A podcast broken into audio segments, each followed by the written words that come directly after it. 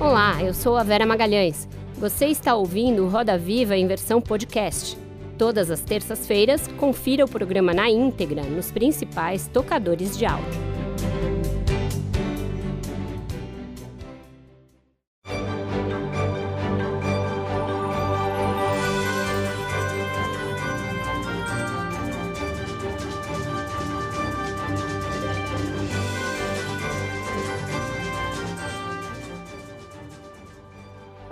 Boa noite.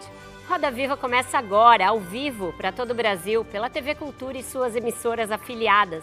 Você também pode acompanhar o programa de qualquer lugar do mundo por meio das principais plataformas digitais.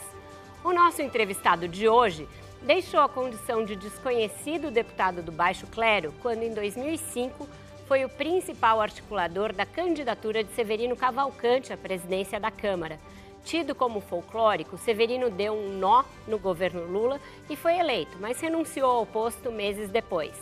Para o até então pouco conhecido coordenador da candidatura, no entanto, aquilo foi apenas o início de uma é, grande carreira ali nos bastidores da política e que também é, foi coroada por êxito nas, nas urnas, que o levaram inclusive ao Senado. Foi eleito duas vezes senador e galgou a presidência do PP. Teve um papel fundamental na entrada e na saída da legenda dos governos petistas.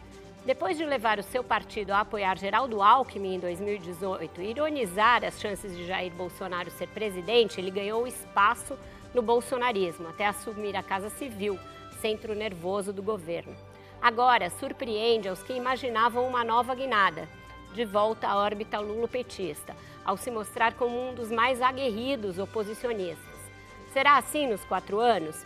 E o bolsonarismo terá força de continuar a catalisar quase metade do eleitorado brasileiro, mesmo diante de denúncias como a tentativa de golpe de 8 de janeiro e os processos contra o ex-presidente? Para responder a todas essas e a outras perguntas, como a expectativa para a economia e a CPI dos atos golpistas, recebemos hoje no centro do Roda Viva o presidente nacional do PP, ex-ministro da Casa Civil e senador pelo Piauí, Ciro Nogueira. Ciro Nogueira Lima Filho nasceu em novembro de 1968 em Teresina, capital do Piauí vem de uma família com tradição na política. O avô, Manuel Nogueira Lima, foi prefeito de Pedro II no interior do estado e o pai foi eleito deputado federal por duas legislaturas. É formado em Direito pela PUC-Rio e circula pelos corredores do Congresso desde 1995, quando tomou posse como deputado federal aos 26 anos. Teve quatro mandatos como deputado e está no segundo como senador. Parlamentar também foi ministro da Casa Civil do governo Bolsonaro. Para entrevistar o senador Ciro Nogueira, nós convidamos Yuri Pita, analista de política da CNN Brasil, Malu Gaspar, colunista do jornal o Globo, Mariana Carneiro, editora da coluna do Estadão, Mariana Halbert, repórter do jornal digital Poder 360 em Brasília, e Ranier Bragon, repórter especial da Folha de São Paulo em Brasília. Contamos ainda com os desenhos em tempo real do cartunista Fernandes. Boa noite, senador. Obrigada por estar aqui, por ter aceitado o nosso convite para essa entrevista. Eu que agradeço, é uma alegria muito grande, um orgulho para mim estar aqui nesse, que eu considero o palco da liberdade de expressão do nosso país. Senador, queria começar é, perguntando para o senhor sobre essa sua é, nova encarnação oposicionista. Muita gente brincava que o PP não tem esse DNA de oposição e que o senhor, pelo fato de já ter transitado por vários grupos políticos, também não ficaria muito tempo na oposição. No entanto, nesses primeiros meses, o senhor é um dos mais aguerridos críticos é, do presidente Lula no Congresso. O presidente da Câmara, Arthur Lira, no entanto, que é do seu partido, está demonstrando uma disposição um pouco diferente. No caso, por exemplo, do marco fiscal, ele tem dado demonstrações de que pretende ajudar a aprovação e que ela, inclusive, seja célere. Eu queria entender como é que o PP vai se comportar no Congresso e se tem uma orientação fechada da presidência que o senhor ocupa para ser oposição ou isso vai variar de casa para casa, eventualmente? Olha, se depender de mim, não sou eu que mando no partido, tem uma influência muito grande, tem uma quantidade de pessoas que nos seguem. O PP vai ficar onde as urnas nos deixaram, onde o eleitor nos deixou, na oposição. Agora, uma oposição não ao país, uma oposição ao governo. Né? O progressista não tem uh, um perfil, DNA como é do, do, PT, que é contra tudo, contra todos, quando eles são oposição. Né? Nós temos responsabilidade com o país. Nós temos um, um, país com muitos problemas, muitos, uma população muito carente que precisa de, de ter um poder público eficiente. E o que depender de nós podermos aprimorar todos os projetos do governo, eu acho que é o Arthur, é, que não tem esse viés, acho que ele tem que ter um perfil de independência à frente da Câmara dos Deputados. Mas o que nós pudermos melhorar nessas propostas para que a gente possa ajudar a população nesse momento de dificuldades que nós estamos encontrando no nosso país e do mundo, nós, eu tenho, nós vamos agir com tam, total responsabilidade nas votações no Congresso Nacional. Então, em relação ao marco fiscal, por exemplo, pode ser a é, orientação de aprovar? Se for feitas as modificações que esse marco fiscal precisa, e são muitas, eu acho que nós podemos aprová-lo sim. Tá certo. Mariana? Não, só para ficar no debate ainda da oposição base.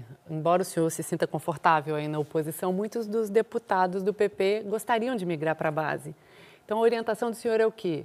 Devolvam os cargos que receberam, não indiquem emendas extras. O governo está oferecendo emendas extras, inclusive para a oposição. O senhor vai indicar emenda extra? O senhor vai orientar os deputados e os senadores do PP a não indicarem emendas? Olha, se eu puder indicar, eu venho do estado, um dos estados mais carentes do nosso. Então, o senhor vai país. indicar emendas do Se eu puder indicar, eu vou indicar emendas. Eu não acho errado você indicar e levar obras e investimentos Mas não é para o nosso estado. Agora, não pode ser em troca. Se, uhum. se, o governo pensar que vai, por conta de me entregar uma emenda, eu, vai, eu vou mudar meu voto ou minha, minha consciência, em hipótese nenhuma isso vai ocorrer.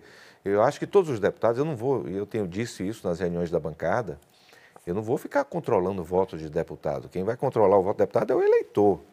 E hoje nós temos um eleitor bem mas não é contraditório se você é oposição e usufruir do benefício de ser base? Quem vai usufruir? Quem vai usufruir uai, é a ter população. Cargo, uai. Cargo não. É. Você falou de verba. E emenda? Não, emenda não. Cargo, jamais. Jamais, em hipótese nenhuma. Agora, verbas para o meu Estado, isso aí é uma coisa natural, até porque a, a, a quase totalidade dessas verbas não depende do governo, depende do orçamento que é feito pelo Congresso.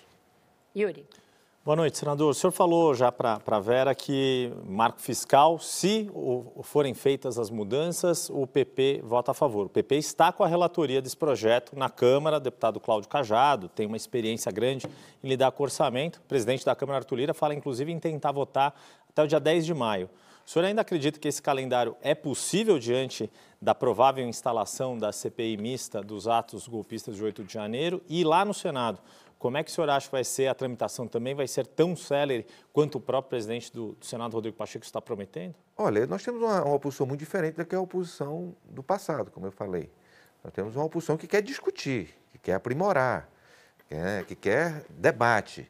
É, não vou, não, em minuto nenhum você vai me ver tentando atrasar a votação, tentando atrasar qualquer tipo de discussão.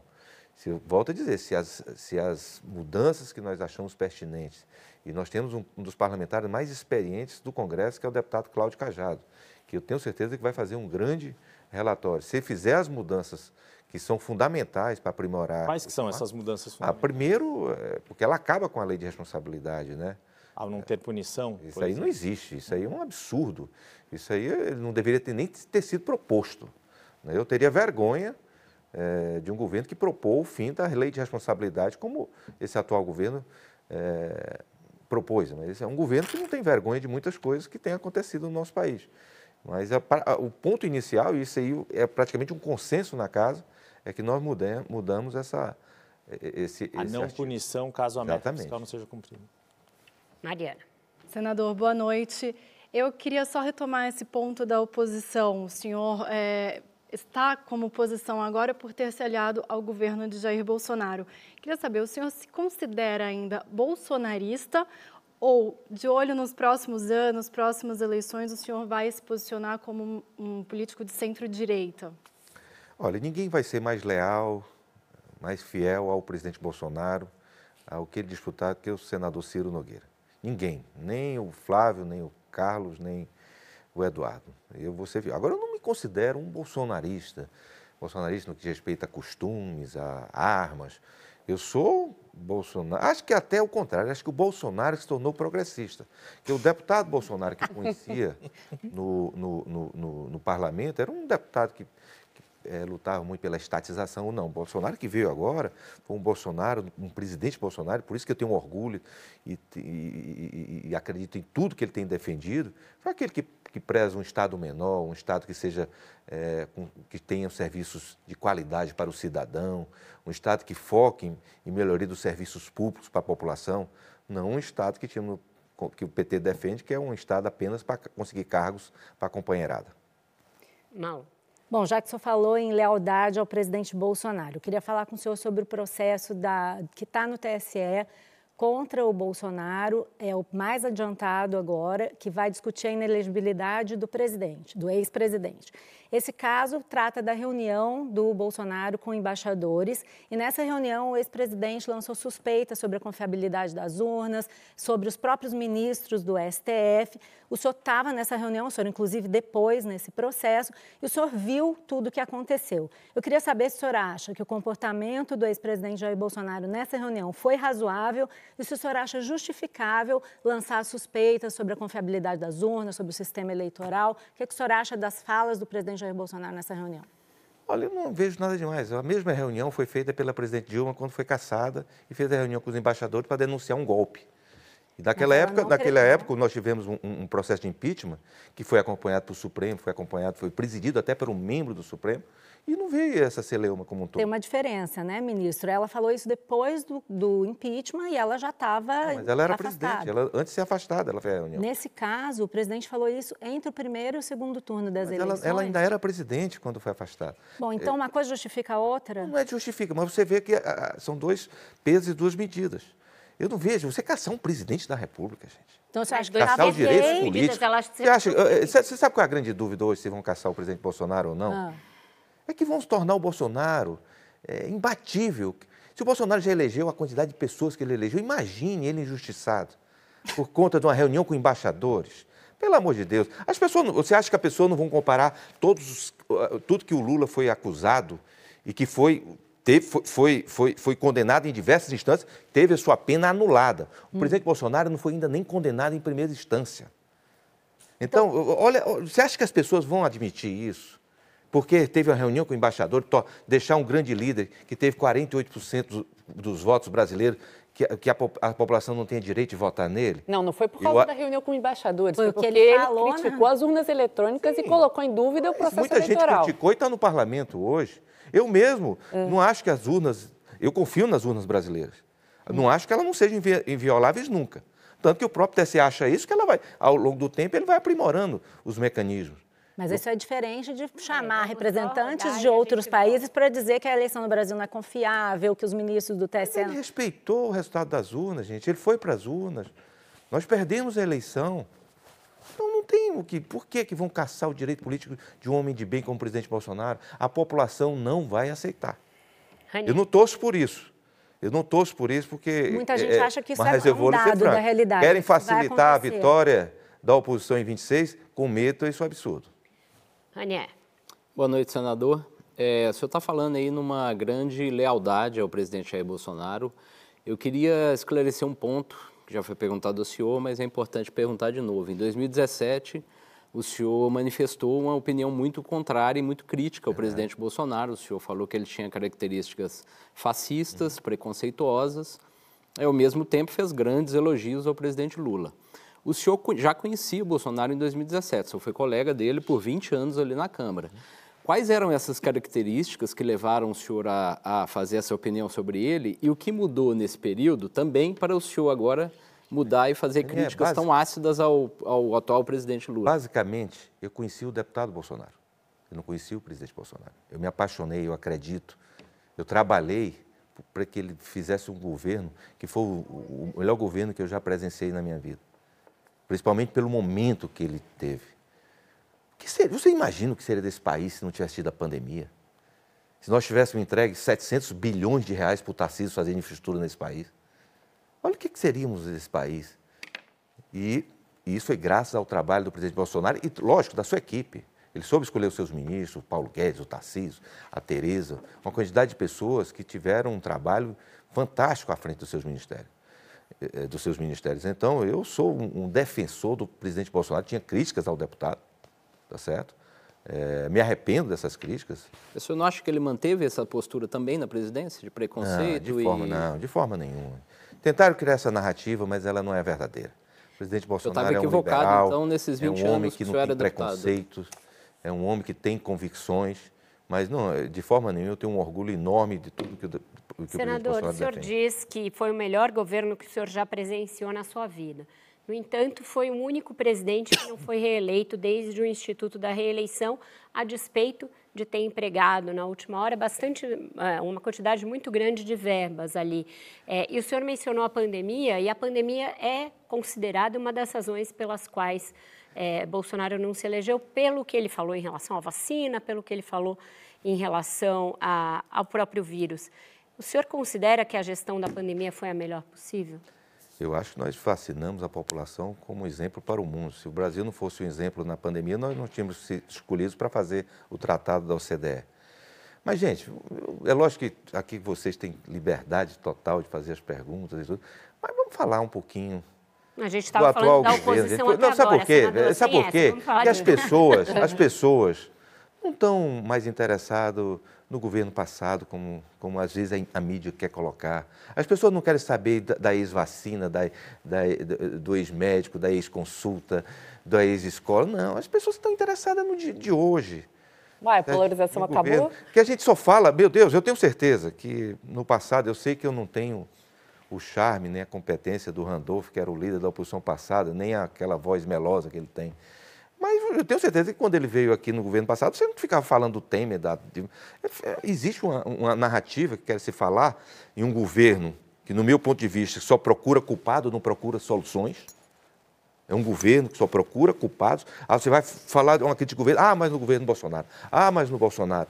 É uma, é uma narrativa que grande parte, tá né, a grande parte da mídia governo, cai nessa, nessa, nessa armadilha de não querer discutir os problemas atuais, só querem não, não é discutir é o passado. A gente está discutindo. Foram quatro perguntas sobre então, oposição só, e três só, sobre por Bolsonaro. Por isso que eu deixei todo então... mundo terminar para ter essa novidade, mas vamos falar do, dos dias de hoje. As pessoas estão preocupadas é com seus empregos, é com os problemas, com a inflação que está voltando, com, a inflação, com essa falta de perspectiva. Ela está menor do que era no governo Bolsonaro. Pelo amor de Deus. Ué, sim. Pelo amor de Deus. O governo Bolsonaro encerrou com uma das menores inflações. Encerrou, menor do que, menor, menor do que a Inglaterra, menor. menor do que os Estados Unidos, menor do que Áustria, menor do que a Alemanha. Pelo amor de Deus. Quem imaginou isso que passava? do governo, ah, a inflação chegou a estar mais alta do vai que comparar, ela vai comparar os índices o senhor do acha, então, que a polarização foi superada? Então, a gente não vai mais falar do bolsonarismo, a gente pode eu acho, Eu acho que é, um, que é uma armadilha que quer se hum. colocar para todo o problema desse governo se fala do Bolsonaro. E por que, que a gente só fala tanto de Bolsonaro? Quanto, qual que é o peso do 8 de janeiro nisso? Tivesse,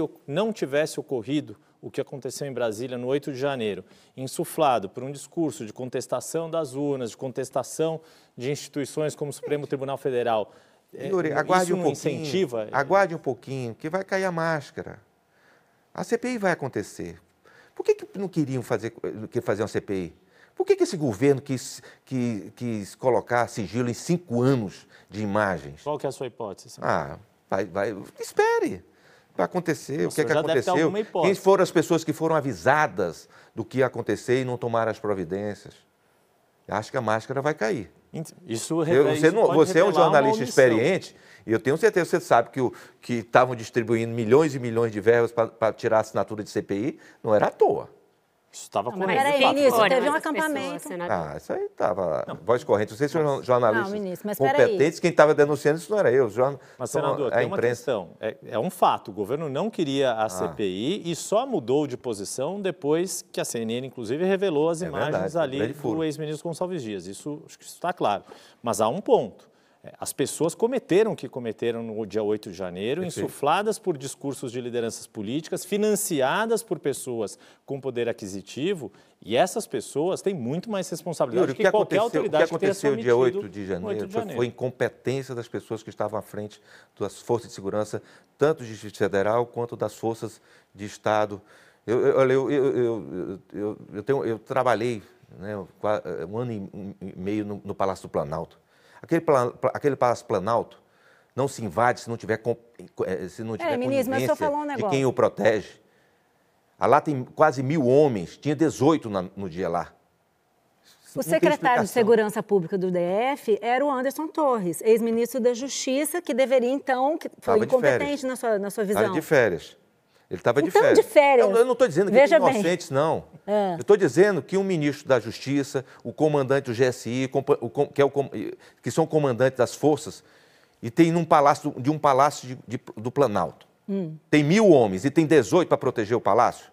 Isso não, isso não tem cabimento, gente. Tá, mas a gente tinha um acampamento golpista que estava lá 60 dias na frente do, do exército, que não foi, estava lá. Houve uma mobilização que foi feita, as pessoas entraram no, no, no, na sede dos Três Poderes, quebraram tudo, insufladas por lideranças bolsonaristas. Há um excesso ver por que de que vídeos. As pessoas entraram, Malu. Vamos ver por que, que deixaram essas pessoas entrar. Mas o senhor acha que vai a recontar CPI vai, vai poder esclarecer isso. Que as pessoas entraram lá por outra motivação que não foi insufladas pelos bolsonaristas? O senhor acha que o PT tem condição de, de não, não acho não, mas eu acho que, que permitir que se invadam e que em se relação... deixe quebrar o patrimônio público, isso aí aconteceu. Em relação a isso, ministro, é, o discurso agora do governo é que é, os servidores do GSI estariam ainda muito próximos e muito ligados ao general Heleno. Como o senhor rebate assim? Meu, é igual você dizer que o arcabouço fiscal foi feito por bolsonaristas. Você acha que não tinha pessoas que estavam no Palácio ou no Ministério da Fazenda que estavam no governo Bolsonaro? Foi trocado todo, todo 100%? Pelo amor de Deus. Gente, não foi trocar. Eh, o GSI não, não começou a, a, a, a, fazer as mudanças, não foi no, em oito dias. Foram dois meses e oito dias. O nome desse general devia ser dois meses e oito dias. Não só isso. Pelo amor de Deus. Porque o senhor disse que está falando da transição. A transição que foi feita pelo Temer ali. No, como, oh, Temer não, o, o Geraldo Alckmin. Senador, mas objetivamente, por que, que o senhor, como um democrata, participou de um governo que permitiu, como a Malu disse, um acampamento na frente do Exército exigindo uma coisa que era golpe? Exigindo uma, que um presidente eleito inclusive majoritariamente pelo Estado que o senhor representa, que não tomasse posse. É, como é que o senhor pode defender uma coisa sendo que o senhor há 30 anos é eleito? Isso. Eu não estou defendendo isso. Eu acho um direito de se manifestar um direito legítimo. Você não pode depredar, você invadir espaço público. É direito de se manifestar pedindo um golpe, o senhor acha legítimo? Eu acho que você, você defender qualquer coisa ilegal, eu acho errado. Tá certo? Mas mais do que isso, né, ministro? Tinha uma Mariana. minuta golpista que foi encontrada dentro do cofre do Anderson Torres. Dizendo que. Mas, gente, olha, prevendo... eu, eu quero que era ideal, vou dizer para quer chamar talvez um, um advogado desses. O senhor foi ministro da Casa Civil Vamos falar um do, do governo Bolsonaro. As pessoas estão preocupadas, Malu é com seus empregos. Senador, desculpa, o senhor era ministro da Casa Civil. A gente vai ficar o dia todo aqui falando de Bolsonaro, Bolsonaro. Não, o programa é Bolsonaro. é longo, vai dar tempo da gente falar sobre tudo, fica tranquilo. Não, Senador. só querem falar do que, que a população quer, quer saber, são os erros desse governo que ainda não, inici, não iniciou. Senador, mas só para concluir esse tema, o senhor é, era ministro da Casa Civil e isso tudo aconteceu oito dias depois. Até o fim de dezembro, os senhores não tiveram nenhuma informação sobre essa possível mobilização que já se anunciava? De invasão, não. Em hipótese, nunca chegou a mim, não. Mas da mobilização em Brasília, do, do não, dos ônibus? Essas mobilizações tinha, não era só em Brasília, no país inteiro. Uhum. Com isso, então, a gente fecha esse quentíssimo primeiro bloco com o senador Ciro Nogueira. Vai para um breve intervalo e volta já já para falar do governo atual, do governo anterior e de muito mais. Não sai daí.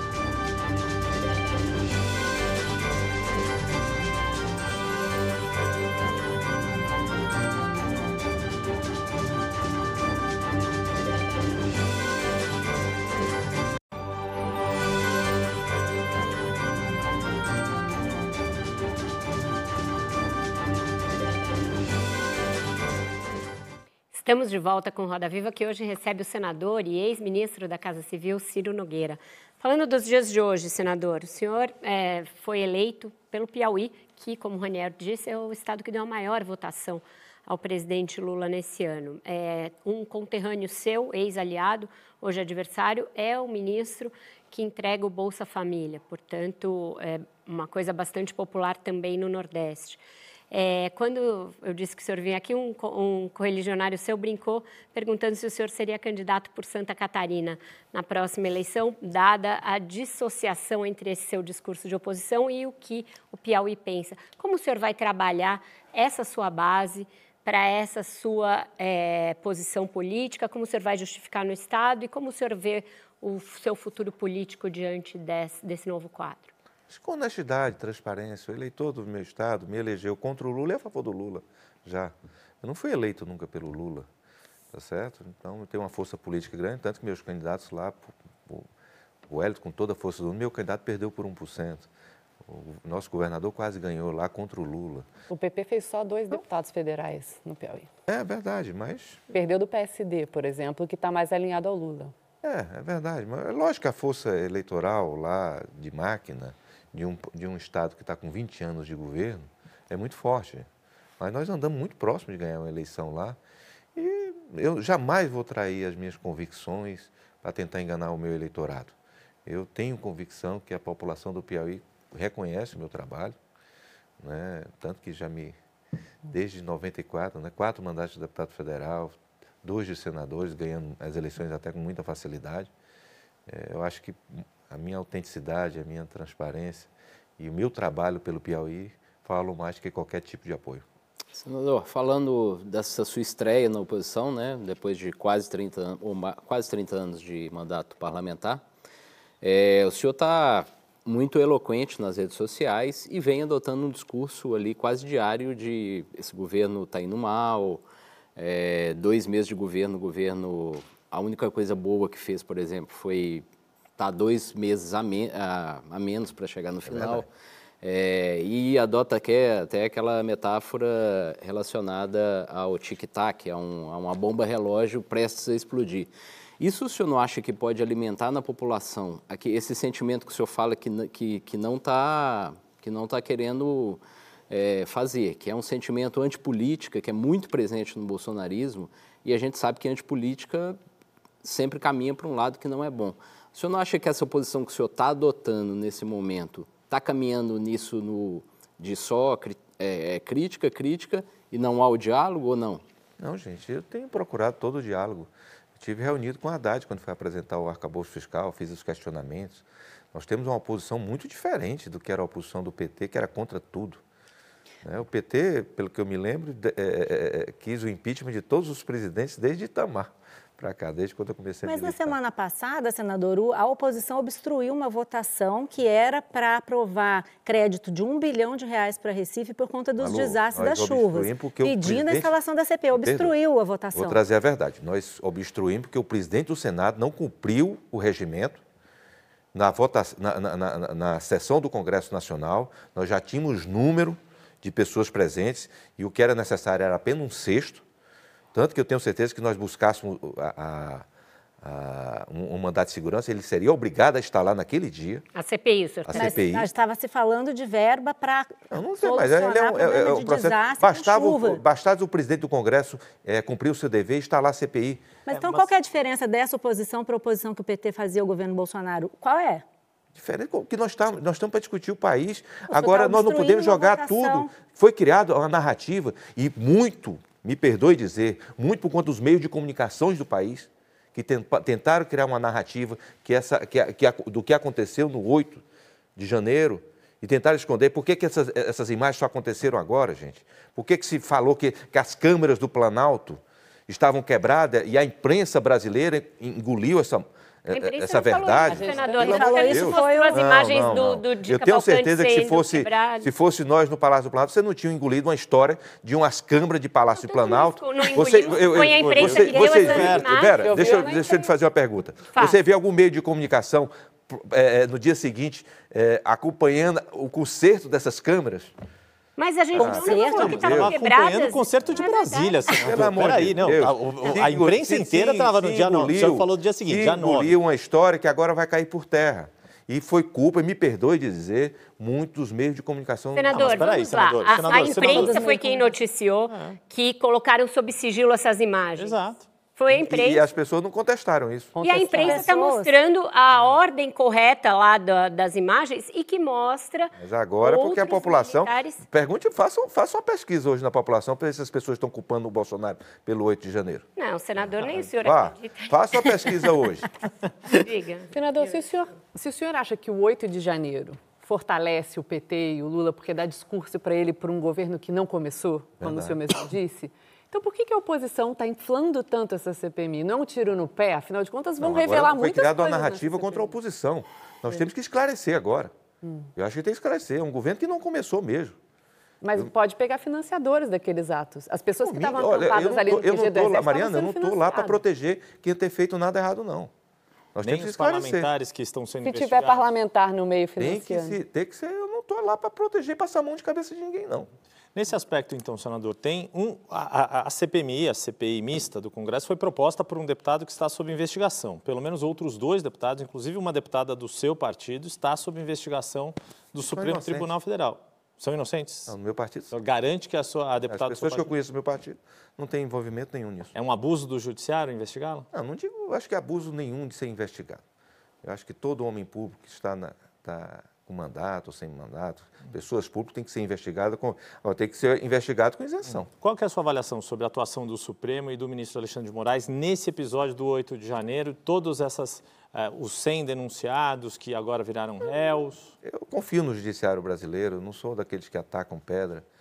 Agora, nós temos que acompanhar, né? E que tenha o judiciário seja isento pra- igual para todos, para todo mundo, né? Então, Vamos Mariana, agora ver se as mesmas Mariana, que ela atitudes tá- vão ter. Eu acho que esse general tinha que estar preso Quem? pelas imagens. O Gonçalves, Gonçalves Dias? Dias. o senhor acha que o? Anderson Torres tem que estar solto, ele discurso preso que- de também? que é? ele- Perdoe, é pelo aquele comportamento tá preso, dele, ele tinha que tem que estar estar Por que, senador? preso. Ah, pelo amor de Deus, um general que está lá comandando, serve água para invasor. Não, foi ele que deu água. ele estava lá Você viu. envolvido, gente. Pelo amor de Deus, estava lá, estava lá Senador, envolvido. o senhor- o senhor até Tá dando publicou que ele abriu- Estava senador. envolvido Senador, com o aquilo senhor ali. até Não publicou deu, que ele não abriu deu porta. um general que comanda o GSI não, não age, não convoca sua tropa para evitar que, que o palácio seja E um destruído. comandante do Exército que não reprime uma manifestação golpista na frente do quartel-general. Dois- O que, que, que se diz sobre esse comandante do O que, Exército? que, o que, que o comandante do Exército tinha que fazer ali? Não sei, o senhor está dizendo que não pode dar água de ou... Não, não dá água, não. Permitir que se destrua o patrimônio público. Bom, mas não é papel de um comandante, de um general que comanda o GSI, Malu, me perdoe, permitir que se destrua o palácio. Senador, mas o senhor até mas publicou, o o senhor senhor está querendo compartilhou. comparar. Principalmente não convocar as, for- as forças, ter 18 homens para proteger o Palácio Planalto. Eu que vive, convivi ali, aquele período todo, isso é inadmissível. Esses isso é 18 homens não é eram do general. Heleno? Esses Isso é 18 imperdoável. Os homens... eram do general Heleno. eram do general um Mas o senhor tem razão quanto à falta de comando. Fica evidente que ele não As tinha imagens- o comando daqueles homens que estavam lá. E não o próprio Lula falou, encontraram as portas abertas. Então ele fez essa crítica também. O senhor acha que ali havia um duplo comando ou houve incompetência? Nós vamos ter que esclarecer se foi incompetência, se foi má fé, ou se foi feito de forma pro- proposital. Deixa eu passar para a Mariana, que ela não... Não, eu queria seguir exatamente nessa questão. O senhor está falando que a CPI vai descobrir, enfim, a participação talvez do atual governo nesses atos. Mas onde que o senhor espera que essa investigação chegue nesse sentido de Esclarecer atribuir? o que aconteceu naquele dia. Mas o que, que Esclarecer. Mas esclarecer quem são os culpados, punir os culpados. O senhor provavelmente tem uma Quem realmente teve culpa. Tá Mas, a- mas além da, do- da participação de quem já estava, que vinha do, do governo anterior? Exatamente. Por que, que as forças eh, de segurança do, do- que protegem o palácio e as forças de segurança que são comandadas pelo ministro da Justiça não tomaram providência para evitar tudo aquilo? Em relação à destruição no Supremo Tribunal Federal e no Congresso, a casa da qual o senhor faz parte, quais são as suas hipóteses? Da mesma forma. Tem que se haver. eh, são, são coisas diferentes. Por quê? né? Não, não era o não mesmo aconte- grupo que estava Não, não. é, são, são lugares diferentes. O Palácio, o, a- o- o- o- tanto o, o Supremo quanto a, a Câmara, o Congresso Nacional não tem as forças de segurança que o Palácio Planalto tem. Senador, aproveitar essa comparação que a, que a- que a Vera colocou, né? Inclusive hoje, eh, hoje à tarde, na programação do CNN, o pessoal do CNN 360 destacou muito isso, que na invasão do Congresso Nacional, a Polícia Legislativa enfrentou os manifestantes. Houve confronto, teve gás, soltaram rojão nos, nos agentes, correram risco.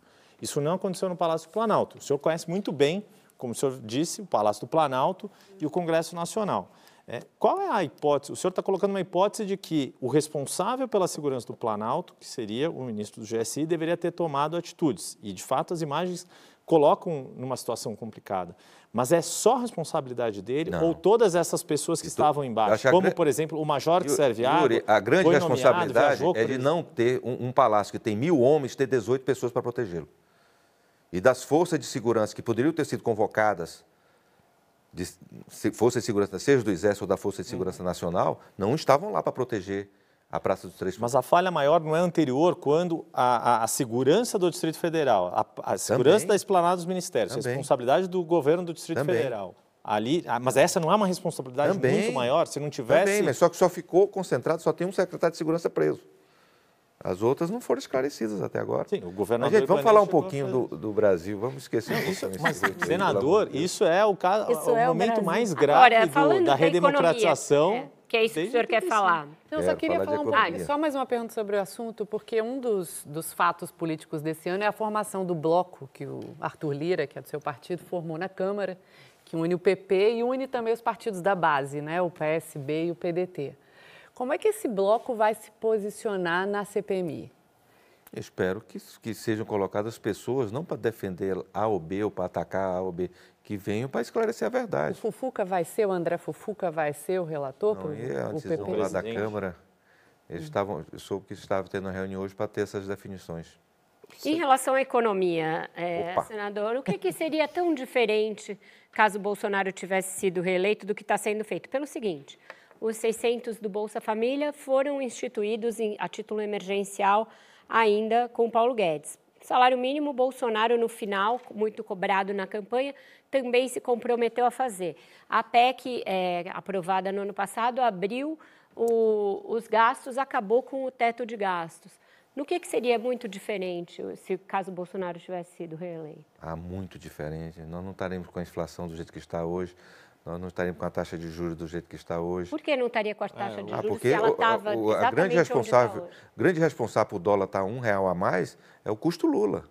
Das declarações irresponsáveis do presidente, dos seus ministros, do seu partido político. Mas o dólar não está muito diferente do que estava no final do ano. Não, mas era para estar muito mais baixo. Por quê? um Por obra divina? Não, obra divina não. Por, nós tínhamos uma política responsável, nós não teríamos um, um- um- um governo que só pensa em gastar.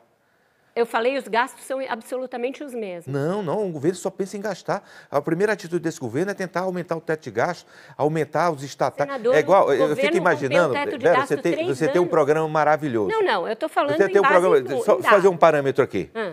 Você já pensou isso aqui com 37 jornalistas? É mais ou legal. menos esse governo. Isso aqui era. Esse, esse programa não ia ser mais roda viva, ia ser roda presa. Não, não, senador, Porque não dá para controlar. eu Você não sabia nem o nome do jornalista. Não, não. Não dá para se tá- controlar um governo. Senhor pediu para falar de economia e da vida das É. pessoas. Eu estou trazendo que o Bolsa Família, salário mínimo e implosão do teto de gastos são heranças do governo anterior. O que seria diferente nesses três assuntos? Ah, nós tínhamos que buscar um, um- um enxugamento da nossa máquina. Nós não teríamos 37 ministérios. Nós não teríamos agora focar, eh, iríamos focar apenas em, em mudar a lei de estatais para botar sindicalista na frente de, de- de- de estatais. Nós teríamos. Nós, veja o que comparar, comparar o que, que nós fizemos no u- último governo. Veja o prejuízo que nós saímos de 30 bilhões nas nossas estatais para um lucro de 180 bilhões. Era a hora de nós es- eh, eh, eh, recebermos os louros, tirar os frutos. O mundo inteiro ia estar muito dependente do nosso país no que diz respeito à energia e, e, e- e o nosso agronegócio. E hoje se faz ao contrário. Nós temos um. Olha que loucura, nós temos um, um- um dirigente da Apex que vai para a China para falar mal do, do, do agronegócio brasileiro. Olha que loucura. Um presidente que, vai, que fa- comete o erro de ir para a China para fazer um alinhamento com, com, com, eh, com, com Rússia. Contra o, Alinhamento com Rússia que o Bolsonaro, Que o Bolsonaro também fez. Ele não, não, o Putin na nenhuma. véspera Nós do início tentamos, da nós, guerra. nós precisávamos dos do, do, do, do- do defensivos naquela época, da, naquela época da Rússia, mas nós não entrarmos em falar. Você já viu o. o, o Ministro, o- o Bolsonaro o- falou que. O Bolsonaro Você já viu o falou- Putin falar mal do dólar? O Xi Jinping falar mal do dólar?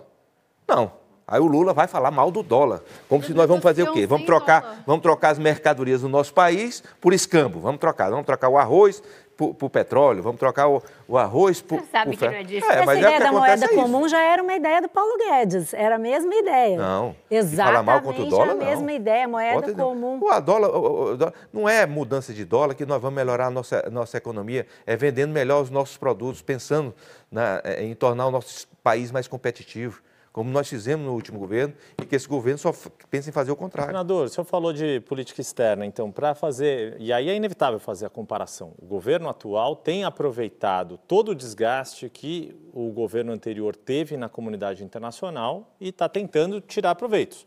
Acaba fazendo declarações equivocadas e está pagando preço por isso. Mas é inegável que existe uma boa vontade da comunidade internacional maior com Lula do que com Bolsonaro. Foi um erro a política externa de Nós só Bolsonaro? vamos saber disso, Yuri, na hora que a nossa balança comercial melhorar. Que as empresas, que o nosso país receber os investimentos que o nosso país precisa para se desenvolver e tornar o nosso Brasil mais Mas, competitivo. por exemplo, é, fa- o senhor Fundo mencionou Amazônia. energias renováveis. Fundo Ah. Amazônia Ah, foi eu vou- reativado. Eu vou, com vou lembrar aqui, outros qual foi o primeiro ato internacional do presidente Lula? Tentar criar um, criar um estelionato eleitoral na Argentina. Saiu daqui e eu, eu acompanhei na transição, que ele já estava, não, nós temos que fazer um gesto com a Argentina, porque lá nós temos o Fernandes, que é candidato. nem mais vai E ser aí candidato. vai- vai- vai- vai- você vê, as pessoas não, não são tão tolas assim de, de um presidente que, de um país que precisa de uma infraestrutura enorme como é o Brasil, e, um, e um- sair um presidente daqui para fazer primeiro, como primeira obra, um gasoduto na Argentina, gente. Pelo amor Mas- de Deus. mas tudo E bem, que mas- deu errado. Que, e, e, e olha, e o, o Fernandes é o Lula de amanhã. Mas é a tudo que eles questão, por exemplo, da política ambiental, que teve a é reativação do Fundo de amanhã? Amazônia e ampliação de países que vão contribuir Ah, você viu o resultado da- do desmatamento da Amazônia nos últimos três meses? Sim, a- continua alto, mas... Continua alto? o não, triplicou. Mas, Continuar alto é uma coisa, triplicou. Senador, inegavelmente há uma boa vontade externa de outros países que queriam retomar relações com o Brasil. É, isso foi Ah, o nosso país estava indo para a OCDE. E nós estamos dando marcha ré agora nisso, que é o que poderia fazer um diferencial para o Brasil, seria isso. Mas no- Agora, fa- fazer é, também com a Argentina, com Venezuela e com Cuba, me perdoe. Não, mas nos discursos E aí vai fazer a bobagem de entrar numa favoráveis. guerra. Tá, senadora, aí o senhor vê esse Vai entrar numa bobagem, entrar numa guerra que vai nos prejudicar. Sair um presidente da PEX que vai falar do agronegócio. Pelo amor de Deus. Mas sobre essa questão ainda, esse, essa- esse posicionamento que o presidente Lula fez agora, sinalizando é, muito positivamente a China, mas agora na viagem a Portugal já recuou um pouco em relação à guerra, algumas declarações que ele tinha feito, né, igualando Ucrânia e Rússia, agora já recuou um pouco. O presidente Lula tem falado muito em formar um grupo de, pela paz, etc. O senhor acredita que ele é capaz e que esse seria o papel do Brasil nesse Ele não conflito? controlou nem o Palácio do Planalto para invadir, ele vai, agora vai, vai ensinar o mundo, gente. Pelo amor de Deus. Nós estamos hoje. Sabe por que eu estou me sentindo aqui no país? Eu já falei isso numa entrevista. Com um, um- um- um excelente piloto de 737, Super 200 da VASP, e que agora tem um A380, que está aí com tanque cheio, motores muito potentes, mas ele desligou o GPS. Ele pode até saber onde é que vai chegar, mas é, é, é, sem GPS não chega. Nós estamos sem comando. É um país que não iniciou o seu governo. Qual que seria o caminho da política externa, então, para o presidente Lula nesse governo, se não Buscar é o que é melhor para o país, não o que é, o que é melhor para o Fernandes se eleger na Argentina. Mas o que que é melhor, então?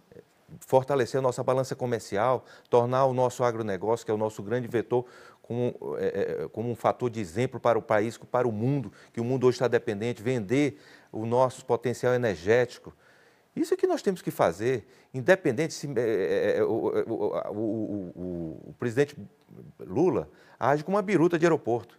Ô, senador, o senhor acha que a política ambiental praticada nos últimos quatro anos era um exemplo para o mundo e nos colocava em ela- condições de disputar esses investimentos em energia limpa, em transição energética, etc., ou nos colocava como párias no mundo? Eu acho que nós temos um- uma força que, se vocês vão acompanhar pela CPI das ONGs, que vai acontecer no Congresso Nacional, por que, que acontece muito dessa, dessa imagem externa?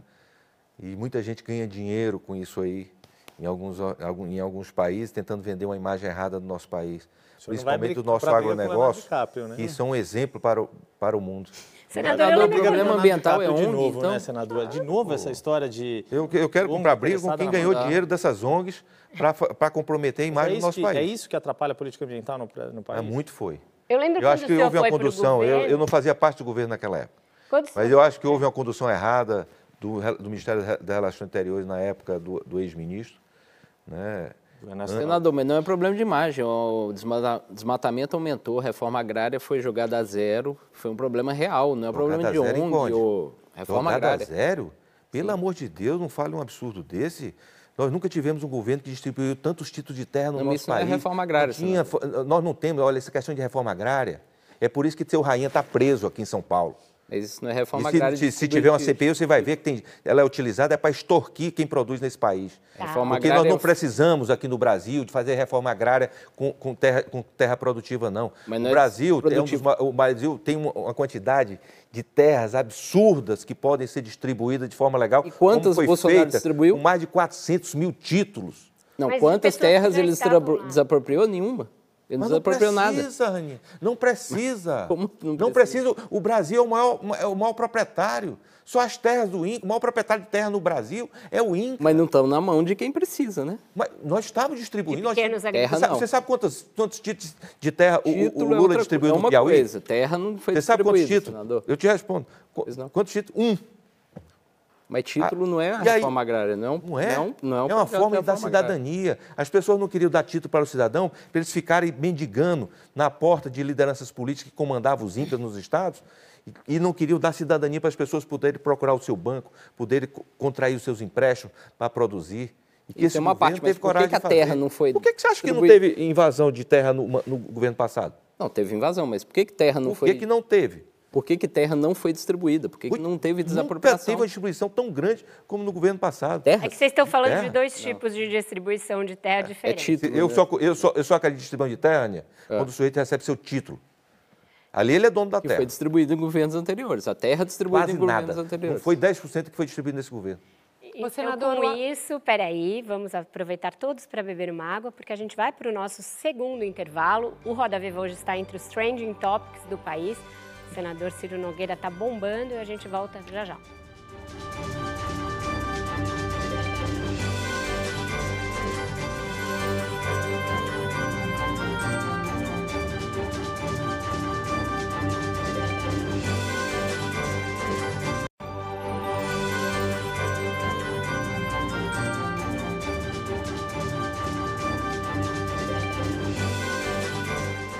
Estamos de volta com Roda Viva, que hoje recebe o senador Ciro Nogueira.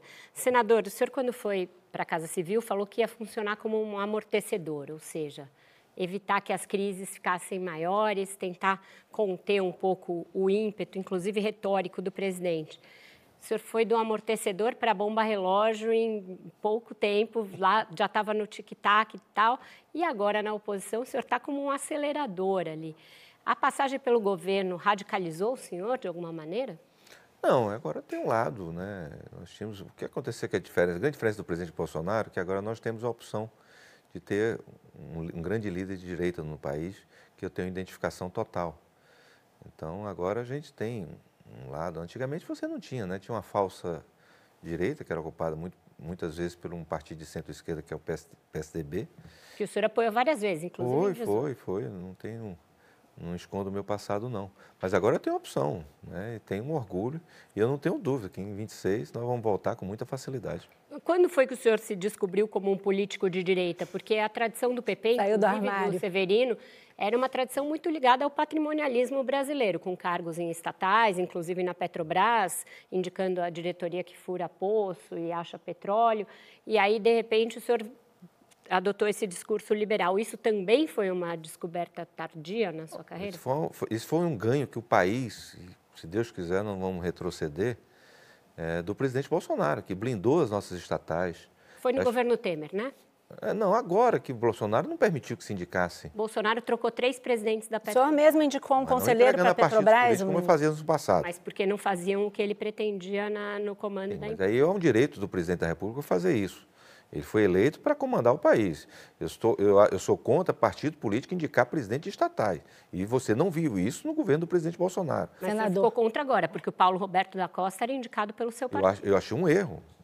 Não, mas espera aí, ministro. Mas o era erro. Indicou... Diga, Malu. O senhor um indicou erro. um conselheiro para a Petrobras que foi rejeitado pelo relatório de conformidade da empresa e mesmo assim o conselho colocou no lugar. A Assembleia de Acionistas colocou no lugar. Isso Por foi... escolha não de partidos políticos. Mas foi uma. Não foi era nenhum membro. foi? rejeitado por- Era um membro de algum partido? Havia um conflito de interesses pelo fato dele era, ser era, seu era uma pessoa executivo. de partido político? Não, Malu. Eu tô, eu Você está falando da, de- da lei das estatais, que blindou a lei das Não, estatais. Eu quero Nesse dizer seguinte, caso, que era um erro, que foi um avanço do presidente Bolsonaro, foi blindar as estatais brasileiras de indicações partidárias. Isso foi um avanço. Tá um, certo? um indicado E seu espero não é que partidário. Isso foi Não, não foi indicado por Temer, mim. Essa lei, Eu lhe dou minha palavra, Você não sabe, foi né? indicado por O seu mim em momento secretário nenhum. executivo não uma foi escolha do por presidente da Petrobras. E era uma pessoa que não era... Que, que... Malu, quando eu cheguei no Palácio, no Palácio Planalto, só foi comigo minha chefe de gabinete e minha assessora de imprensa. Todas aquelas pessoas estavam lá e que são, eram grandes técnicos. Tá O certo? senhor não indicou Como o presi- presidente do CAD, por exemplo. Ali foi no governo anterior. O senhor, mas o Temer. senhor que indicou. E ele continua Não, não foi indicação dele, foi aprovado pelo Senado. Era uma O senhor pessoa disse que, que ele é o seu. O senhor já falou uma Mas foi vez foi no numa gravação para o Joesley que ele é o seu menino. O senhor botou ele lá. Na- Naquela época, meu anjo, eu acho que erros foram cometidos. O que eu quero te dizer, Malu, que graças ao presidente Jair Messias Bolsonaro, nós blindamos as estatais de interesses políticos, de indicações políticas de partidos. Ou não é verdade? Então, Não posso é, fazer a pergunta que eu ia fazer e que depois eu enrolei aqui. Não, de implicação Não. de indicação. Você Que- não. que você, impede, o que eu tô, quero dizer é que o presidente Bolsonaro. Você conhece alguma estatal que, foi indica- que houve indicação política no governo do presidente Bolsonaro? Codevasf teve Não. indicação Estou política. falando de estatal. Mas é uma empresa, Não, não mas é é, uma estatal. autarquia pública. Não, aqui, eu estou falando de estatal. Ou você acha que foi por, por mágica que nós saímos de, de 30 bilhões de prejuízo para 180 bilhões de lucro? Mas então, já que nós estamos falando de estatal, que era essa pergunta que eu ia fazer, existe uma semelhança é, entre a opinião do presidente Jair Bolsonaro no passado sobre a política de preços para os combustíveis e a do Lula? Eu sei que só vai dizer que blindou as estatais e tal, mas o presidente Jair Bolsonaro demitiu quatro presidentes da Petrobras porque ele queria que os preços baixassem de qualquer maneira. O CAD, é, onde está lá o seu indicado, chegou a abrir um inquérito para apurar uma alta repentina de combustíveis. Tentou-se de tudo, realmente, para baixar o preço dos combustíveis. O presidente Lula assumiu e a- uma das primeiras declarações dele foi essa, que precisa ter interesse social, que tem que abaixar o preço do combustível na marra, etc. Então, eu queria saber a sua opinião. Quem tá, o Lula e o é Bolsonaro estão certos? Você sabe qual é a diferença? Que o Bolsonaro reduziu os impostos, por isso baixou os preços dos combustíveis. O Lula foi o contrário, Depois de aumentou... quatro presidentes Essa é a da diferença. Petrobras, né, Essa é a diferença. O senhor acha que está correta aquela redução de impostos artificial, tanto do ICMS quanto dos Artificial? impostos federais? Ué, é- Isso é o é- Só porquê? durou até o fim do porque ano. se abre mão de arrecadação e essa arrecadação Porque nós temos que reduzir o custo para as pessoas. Quer dizer que nós vamos condenar, olha que loucura, nós vamos condenar um governo que quer reduzir a arrecadação de impostos. Nós temos que incentivar, gente, Mas pelo ele contrário. reduziu durante o até Porque o é, período o- ve- veja o que vai acontecer com a inflação esse ano. Nós vamos beirar 8%. Agora, senador, também não teve cortesia com o chapéu alheio ao, ao mexer também com os impostos estaduais e os estados, muitos governadores. Olha, nós temos que reduzir impostos como um todo.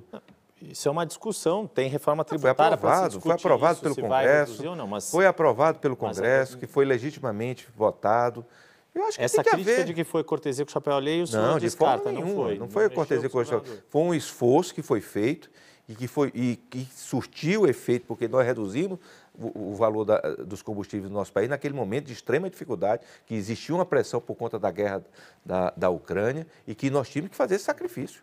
E foi de extremo sucesso, tenho muito orgulho dessa medida que o presidente Bolsonaro Mas tomou. como meus colegas lembraram, era uma avali- a, a desoneração dos impostos dos tributos federais era até 31 de dezembro, tinha a data marcada e foi tomada ali em Que era o especial correto. Quem tinha que tomar a medida é o novo governo. Infelizmente não tomou essa atitude porque, só, porque nós só temos um governo que só pensa em arrecadar, em aumentar impostos. Olha, eu, vou- eu faço um paralelo. Então, Eu comecei minha vida pública com o Fernando Henrique. Desde Fernando Henrique até hoje, aumentou-se os gastos públicos. Por quê? Aumenta, é, principalmente por conta da Previdência. Qual foi o único governo só, que não um cortou, período que não cortou custo? de- Quem foi? Qual Logo foi o desastre. governo que fez o quê? Não, todos os governos. Fernando Henrique, eh, Lula, Uhum. Dilma, Temer e Bolsonaro aumentaram os custos por conta principalmente da Previdência. Sim. Qual foi o único governo que não aumentou a arrecadação? Dilma. E por isso que explodiu. Por isso que é a minha maior preocupação, porque esse governo, esse governo, é o Dilma 3. E por isso que eu noto, se eu pudesse gastar um dinheiro com minha, eh, minhas emendas, era tirar aquele espelho ali do, do Palácio do Planalto, que o presidente Lula, todo dia ele se olha naquele espelho e sabe que vai ser um, um presidente muito pior do que foi dos outros governos. Em relação e ao é por isso que ele, que, que ele se considera o presidente Lula hoje um presidente frustrado.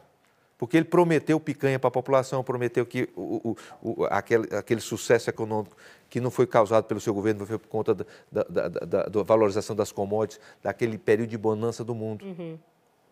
Em relação ao governo Dilma, eu achei uma entrevista do senhor em 13 de abril de 2016, dias antes, portanto, da primeira votação do impeachment, em que o senhor ainda tentava negociar os votos do PP contra o impeachment, pela permanência do PP na base da presidente Dilma. O que mudou em poucos dias para o senhor mudar de posição popular. e hoje ter uma posição A tão radical anti-PT? Vera, a Dilma foi caçada não foi pelo Congresso, foi pela população. Veja os índices de popularidade eh, dela. A população não queria aquele governo, foi um desastre aquele governo. E que às vezes eu me preocupo, E por porque que o Lula vendeu. desastre Porque- porque- porque- porque- porque- Não, que porque uma das coisas mais impressionantes e mais absurdas, e que volta a dizer que a imprensa não explorou, por que, que esconderam o- os números do, do Dilma quando foi apresentar o arcabouço agora? Só falaram dos outros Quem governos. escondeu foi o governo. Eu fiz uma matéria falando que tinha escondido. Parabéns. Então, se você está falando da imprensa, não sei do Parabéns. que você está falando. Fala pouco, mas você vê, um governo que tem vergonha daquele lá, mas quem é o ministro do Lula que está aí do dos primeiros governos? Só tem ministro da Dilma, gente. Essa é uma repetição, por isso que eu acho, e que espero que o Congresso Nacional, é que o Brasil, que foi um pergunta. exemplo de vacinação, nós estejamos vacinados contra o Dilma 3. Mas então por que, que esse governo era tão desastroso e dias antes do impeachment o seu partido ainda estava embarcado nessa? Nós estávamos num processo e, e- e só houve o impeachment por conta do apoio decisivo do nosso partido. Nós estávamos num processo de discussão e que tentando construir uma maioria no Congresso Nacional e quando essa maioria se consolidou, nós anunciamos o apoio. E eu tenho muito orgulho de ter tirado a presidente Dilma do, do governo. Presidente, é, o senhor está falando da CPMI, do- dos atos antidemocráticos, e o governo, em parte, estava contra, falando que isso poderia atrasar a agenda dele no Congresso. Queria usufruir um pouquinho da sua experiência como senador. O que, que o senhor acha que vai acontecer? Uma vez aberta essa CPI hoje, o seu aliado Arthur Lira anunciou mais três CPIs até o fim da semana, uma delas sobre as invasões do MST. O que, que vai acontecer? O senhor acredita que o marco fiscal vai ser votado no dia 10 ou esse prazo acabou? Eu volto E além disso, reforma tributária, a gente esquece? Eu Como é volto que a dizer, se depender de mim, não vai ter nenhum tipo de atraso. Eu não vou trabalhar para prostagnar. é? Mas com quatro CPIs Não, não. correndo saber no Congresso separar. simultaneamente. Nós temos um grande presidente que sabe, se, tem um presidente que sabe comandar aquela casa, é o presidente Arthur Lira. Ninguém sabe conduzir eh, aquela casa na história desse país, da história do Congresso como presidente Arthur Lira. O que não pode acontecer é se atropelar. Discussões, que não se, não se discuta, que não, faça, não se aprimore. E aí, se, eu não vou trabalhar em hipótese nenhuma para atrasar essa decisão, porque nós estamos com o mercado inteiro querendo saber. Existe uma dúvida muito grande sobre o nosso país, tá certo? Quando todo dia sai uma pessoa irresponsavelmente para atacar presidente do Banco Central. Então, pela, Então, sobre o dia 10 de maio, que é o dia D que o Arthur Lira marcou, o senhor acha que é possível votar no dia 10 de maio? eu, não, eu não vou me fixar em data. Eu acho que tem que ser cumpridos os prazos corretos, que faça as discussões e que se aprimore para a gente fazer as modificações que esse marco eh, precisa para que seja votado para melhorar o nosso país. Anier, É, senador, é, como a Vera falou, o senhor tem uma atitude hoje muito anti-PT.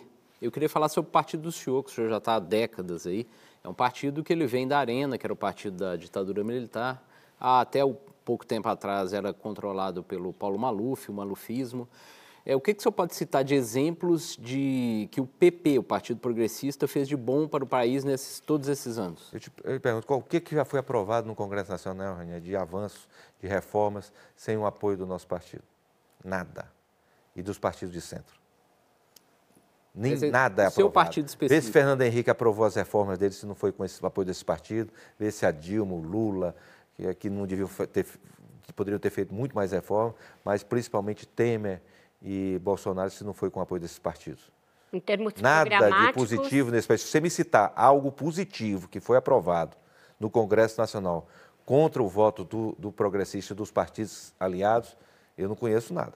Mas esse Mariana. partido ele não, ele não varia, desculpa, Mariana, ele não varia. Pelo contrário, eu acho que os Do partidos. Lula se você me Dilma, citar, pro Temer, se você me Bolsonaro. citar uma votação que nós temos votado contra o que nós achamos correto. O que acontece é que esses, ou a extrema-direita ou a extrema-esquerda, acabam se adequando e vindo para o centro para aprovar suas matérias. Extrema-direita que você fala é quem? Bolsonaro? É, Bolsonaro.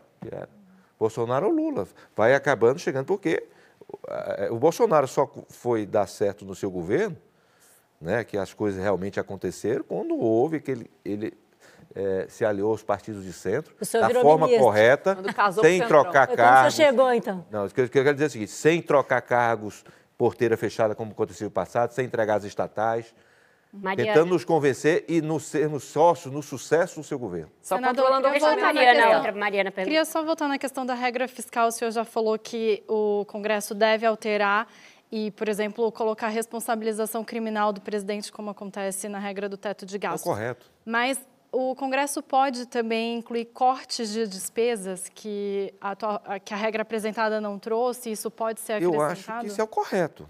Mas que né? tipo? E em que tipo de despesas? nós tentarmos tornar o nosso Estado mais eficiente, né? diminuir as despesas, os desperdícios, que é o que todos os governos fizeram, Qual exceto os governos do PT. Quais Exato. o senhor Quais? numeraria? Né? Quais gastos o senhor colocaria? Ah, muitos gastos. Tentar diminuir a sonegação, tentar diminuir os custos, é, desvios da Previdência, tentar diminuir o tamanho do Estado para as coisas ineficientes.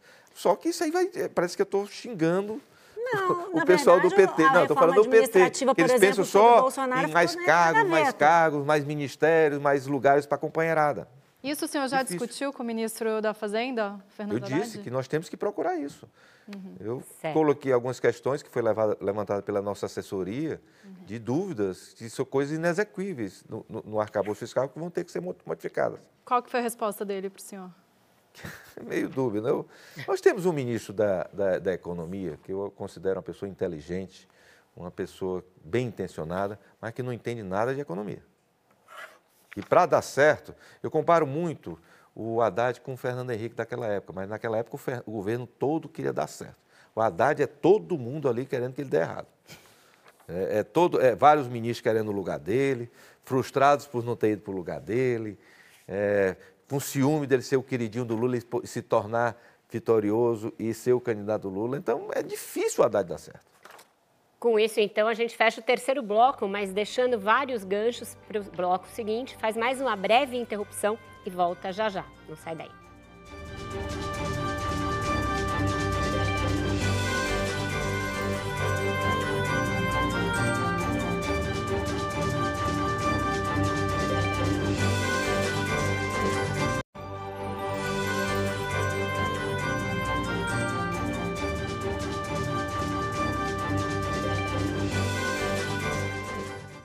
Estamos de volta. Este é o quarto bloco do Roda Viva com o senador Ciro Nogueira. Quem perdeu o início, recomendo que vá ao YouTube, porque está muito interessante. Senador, o senhor dizia que ninguém comanda a Câmara como o seu correligionário Arthur Lira, que o governo Bolsonaro só começou a dar certo, no seu entendimento, depois que atraiu o Centrão para o governo. Tudo isso coincide com uma coisa chamada o tal orçamento secreto, emendas RP9, que depois o Supremo mandou extinguir.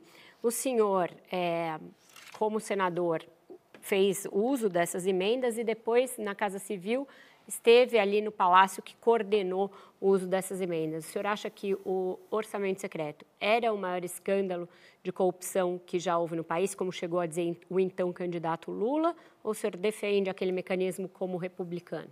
Ah, não vamos comparar o orçamento secreto com o maior escândalo. Veja os números dos desvios da Petrobras do passado, você vai ver que e não é verdade. É... Olha, o orçamento secreto foi um, foi um discurso que foi feito durante a campanha. Veja quantos deputados do PT utilizavam o orçamento secreto, que ficavam apavorados de ser, ter essa lista ser divulgada. Quantos? Ah, eram muitos. Quase Ai, agora grande, sim. Uma, grande, agora a gente está falando, conta aí. Era uma grande quantidade de deputados do PT. Mas vou falar agora aqui, comparem, vocês, seus jornalistas competentes, as emendas de de, de, de, comissão agora. Qual é a diferença do orçamento secreto? Essas RP2, é isso? Você... Vejam, depois, depois vão comparar. Né, se tem realmente o nome dos parlamentares ali, não vejo diferença. O que é mais importante nessas emendas é que se elas estavam sendo executadas da forma correta. Los desvio podem ter acontecido, mas não diferente do, dos recursos do RP2 ou de qualquer outro tipo de recurso nos seus índices, se você o for O Ministério comparar. Público está investigando o repasse de emendas para a saúde no interior do Maranhão. Que inflaram Deve ter problema. Mariana, só no interior do Maranhão. não. Deve ter problema no país inteiro. Mas como tem problema no RP2, de, de- de- na educação, não é porque elas foram indicadas por parlamentares. Então ali, você acha que tem diferença quando um prefeito recebe o recurso do RP2 ou do, ou do- ou do orçamento secreto ou do orçamento geral da União? Você acha que ele, quando ele quer desviar, ele vai escolher, não, o orçamento secreto eu vou desviar, o outro eu não vou desviar. Não é assim que acontece. Yuri. Senador, deixa eu perguntar, já que a gente está falando de, de questão de uso de dinheiro público, é, também no governo Bolsonaro houve a questão envolvendo o ministro da Educação, Milton Ribeiro, envolvia recursos do FNDE, Fundo Nacional de Desenvolvimento da Educação, também foi citado, exemplo do que a Malu Gaspar lembrou, de indicação políticas atribuídas ao senhor, o FNDE também seria um órgão da sua alçada. Teve algum problema de desvio de dinheiro, de, de uso do FNDE e por que é, o governo Jair Bolsonaro ficou tão marcado por problemas na área de educação e até com esse, com esse caso. Sabe qual é a, a diferença desse governo? Você viu algum empresário dizendo que pagou alguma propina para algum ente público nesse governo? Você viu alguma mala de dinheiro nesse governo? A investigação foi toda em Zero. cima do orçamento. É, Zero. Mas é E o dinheiro. ouro É do pastor? Não teve no desvio pneu? de recurso público nem pagamento de propina nesse governo. O ouro do pastor no pneu Ouro, era pagamento ouro, quem de era o ente público que pagou ali?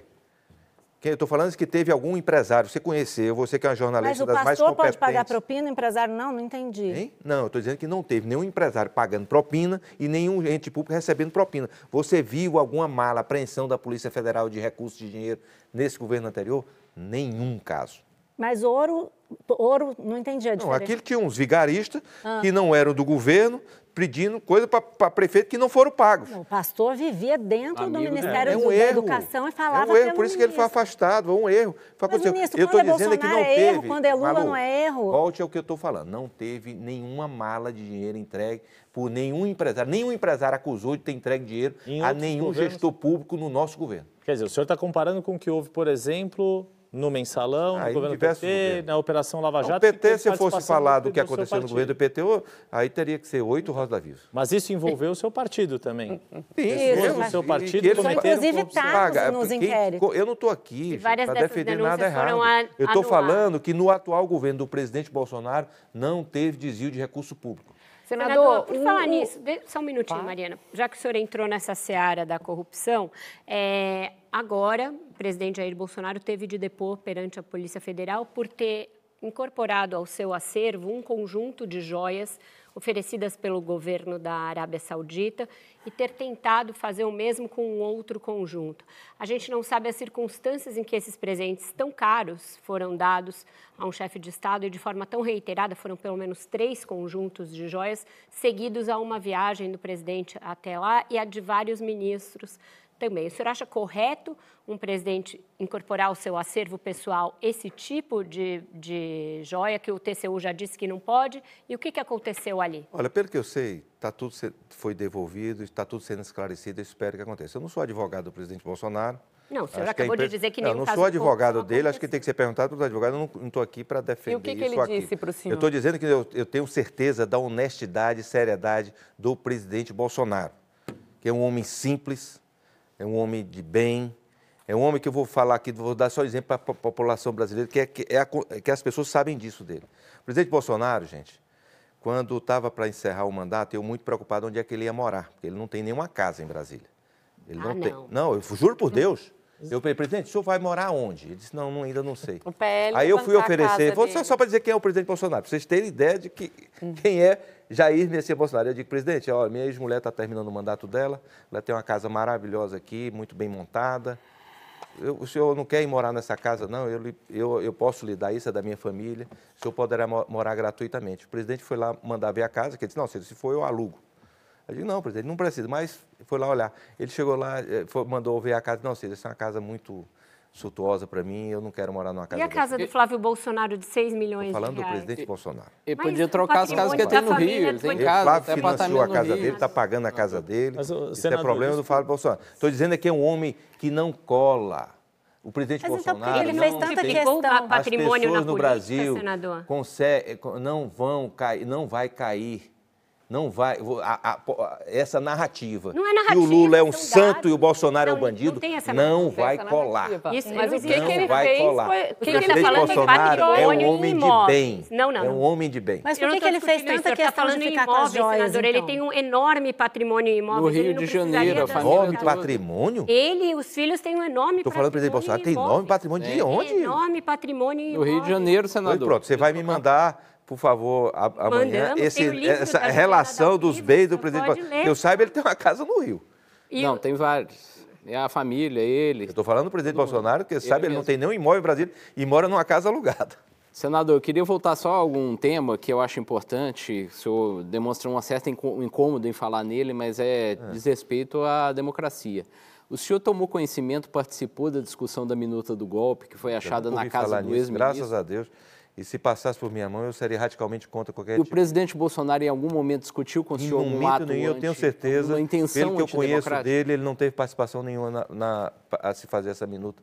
O presidente Bolsonaro não tem esse viés. O presidente Bolsonaro ganhou todas as eleições e foram na- nas urnas. Por que, que o senhor acha que foi achado isso na casa do Aí ministro tem da Justiça? perguntado para ele.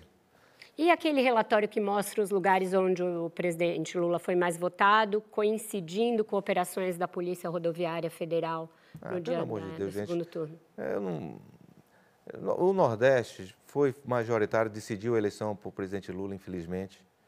E grande parte da população que estava esperando pequeno deve estar arrependido.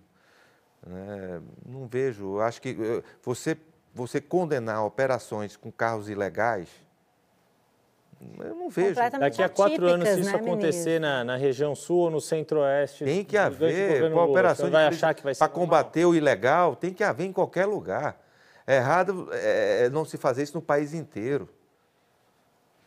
É, se tinha tido um desastre lá com um ônibus desse aí, é, clandestino, eu queria ver como é que estava a, a, a população. Mas no dia da eleição, Na é eleição de necessário 2020 não teve- do transporte irregular.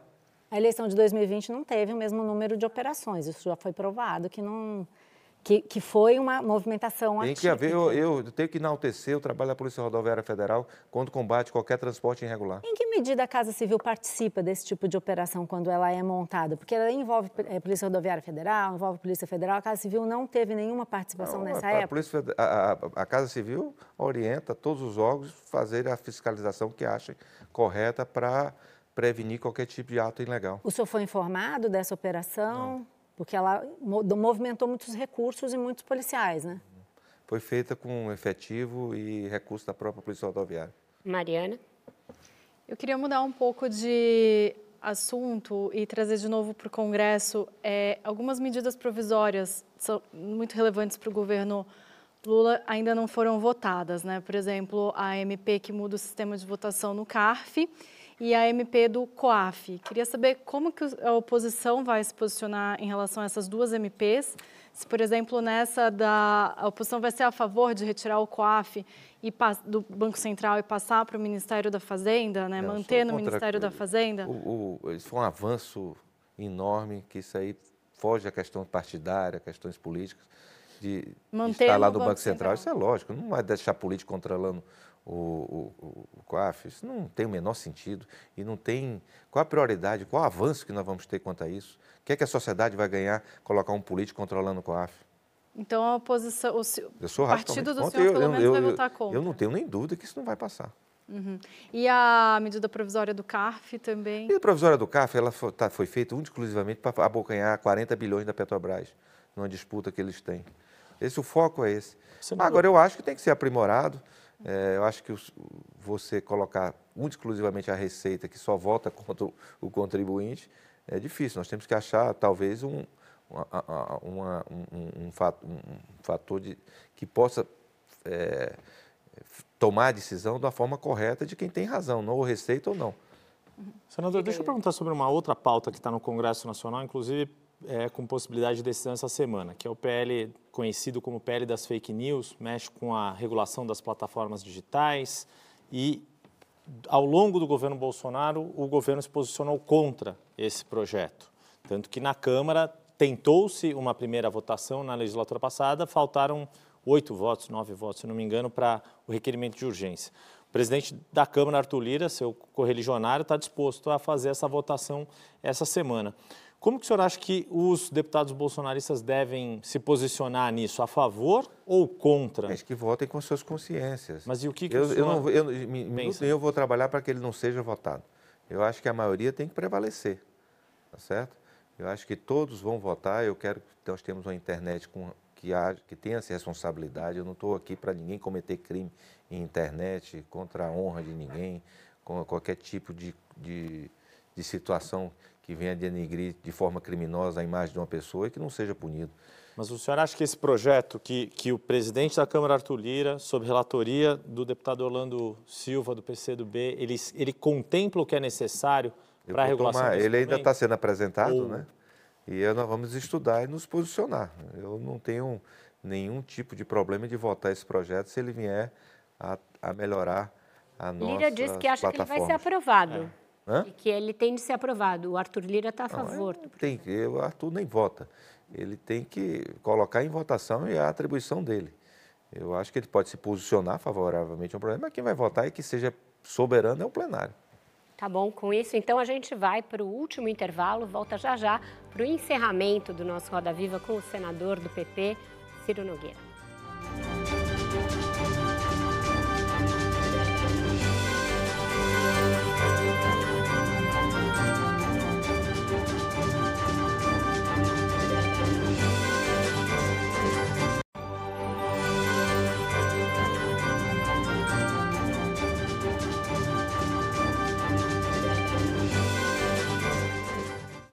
Estamos de volta para o quinto e último bloco do Roda Viva com o presidente nacional do PP, Ciro Nogueira.